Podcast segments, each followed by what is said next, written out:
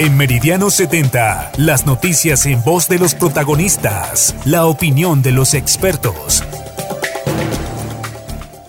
Saludos a todos nuestros amigos que nos sintonizan a través de las diferentes plataformas de Meridiano 70. Recuerde pues que estamos en todas las plataformas disponibles en la internet. Uno de los temas controversiales que ha habido durante las últimas semanas en el análisis internacionalista ha sido el tema de Venezuela y el informe de Naciones Unidas un informe polémico, no solamente por los resultados que se han hecho de 2014 a la fecha, sino que este informe parece ser sacado eh,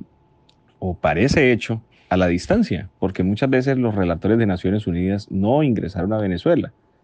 Y muchas veces pues eh, en el sentido de que quedó confirmado de que estos informes se hicieron simplemente a partir de testimonios de segundos o terceras personas pues lo cual nos deja muchas dudas acerca de la veracidad de los relatos. Pero también existe una intencionalidad con este tipo de informes, no solamente para mejorar las condiciones de derechos humanos en Venezuela y la violación de estos en, dicho país, ¿no? sino que también ha sido tomado como una herramienta por parte de gobiernos de la región, en el caso de Colombia y de Brasil, para seguir eh, en la estrategia de, una, de un cerco diplomático que lo único que ha hecho daño es a la población civil venezolana, no al gobierno. Hay que aclarar esta situación. ¿Por qué es la población la más afectada?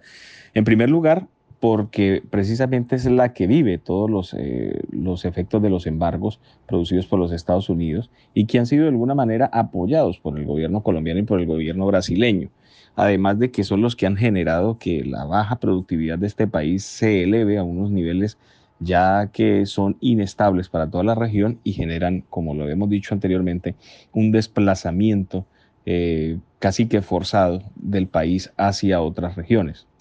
Esto no quiere decir que estemos en defensa del gobierno de Nicolás Maduro, ni más faltaba. Simplemente que es una lógica de presión con el fin de poner aliados de los Estados Unidos y aliados de algunos sectores eh, comerciales colombianos en el poder en Venezuela y así seguir sacando réditos como lo hacían en la década de los 80 y de los 90, en los cuales pues Venezuela producía más de un millón de barriles de petróleo diarios, sin embargo las ganancias era como si produjera menos de 100 mil, en peores situaciones de las que estaba. Sin embargo, la balanza comercial se afectó también y vimos la alta dependencia de Venezuela frente a la importación de productos, lo cual pues nos mostró en las primeras, eh, los primeros años de este siglo, pues la improductividad que tenía el país de una manera impresionante y el desajuste que hubo durante la crisis de la década de los 90. Son cosas que hay que analizar de trasfondo. Quizás hay informes de Naciones Unidas que no han salido, que deberían ser más polémicas, como el caso de derechos humanos y eliminación sistemática de personas en Colombia, pero pareciera que a los aliados de los amigos de Estados Unidos no les pasa mayor cosa. Y esto lo ha denunciado Human Rights Watch de José Manuel Vivanco,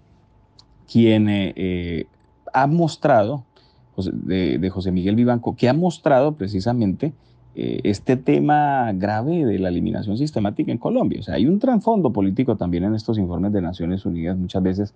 eh, atacando a X o Y gobierno. En este caso, pues el gobierno de Venezuela frente a persecución política. Sin embargo, vemos a través de los diferentes medios de comunicación, diferentes canales, que la oposición venezolana ha recurrido muchas veces al uso indiscriminado de la violencia. No solamente en las protestas, quitémonos el tema de las protestas, sino también en conspiraciones con eh, grupos narco paramilitares colombianos que han llegado a operar a dicho país. Esto es caótico y una situación que ya se está empezando a tornar difícil, sobre todo pues por eh, la manipulación mediática que se tiene frente a los inconvenientes. Al parecer, simplemente este informe lo que busca de alguna manera es facilitar